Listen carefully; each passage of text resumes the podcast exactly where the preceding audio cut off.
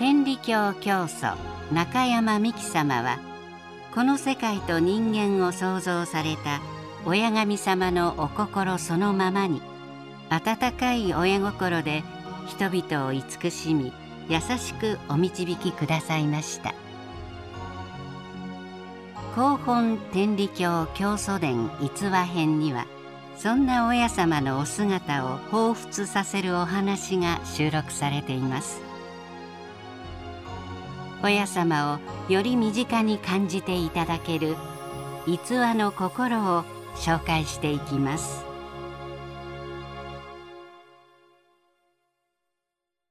親様の情景。子供が親のために。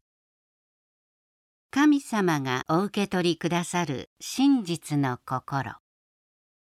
親神様は願い通りではなく心通りにご守護くださいます。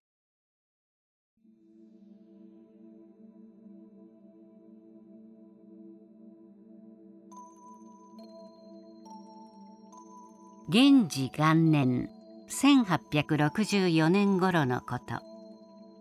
15歳の増井伊三郎少年は夜の明けるのを待ちかねて50丁およそ5.5キロの道のりをお屋敷へ急ぎました。病気で既得の母菊さんのことを親様にお願いするためでした。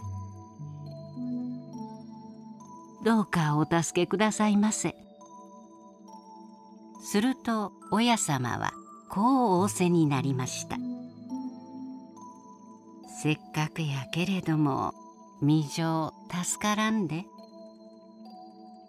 他ならぬ親様のお言葉です。伊三郎さんは家に戻ることにしました。しかし苦しむ母の姿にどうでも助けてもらいたいとの思いで胸がいっぱいになり再びお屋敷へ行きました。けれども親様は「気の毒やけれども助からん」と重ねて仰せになりました。ああやむを得ない。伊三郎さんはその場では特進したものの家に戻るとじっとしていられません。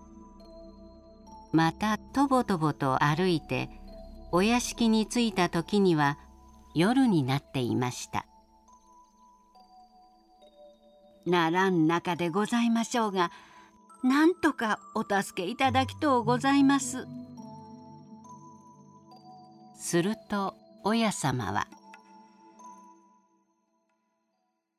助からんものを何でもと言うて子供が親のために運ぶ心。これ真実やがな。真実なら神が受け取る」と仰せくださいました。こうして菊さんは命を助けていただき88歳まで長生きしました。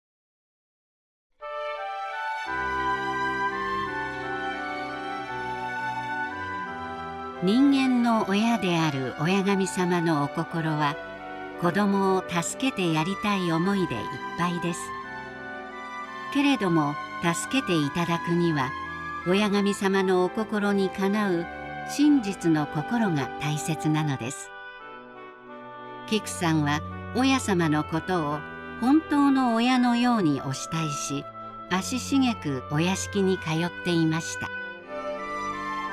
伊三郎さんはその姿を見て親を思う心を自然に身につけていったのでしょう。日頃から親孝行を心がけ周りの人も思いやる。そんな姿を子どもの心に移したいものです。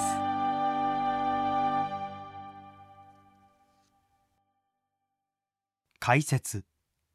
16子供が親のために。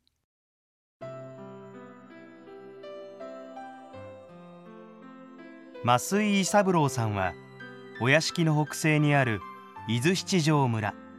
現大和郡山市伊豆七条町の人。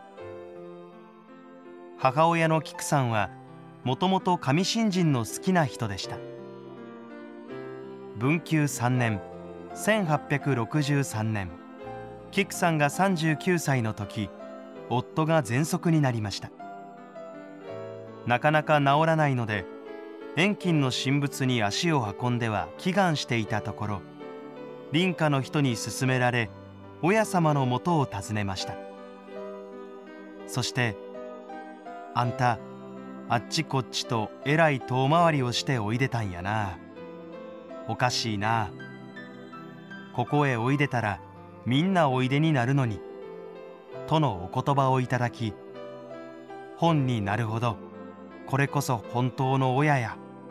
と何とも言えぬ親わしさが胸の底まで染み渡ったのでした。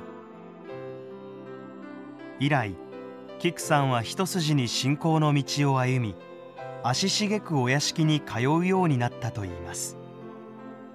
この逸話はその翌年のお話です。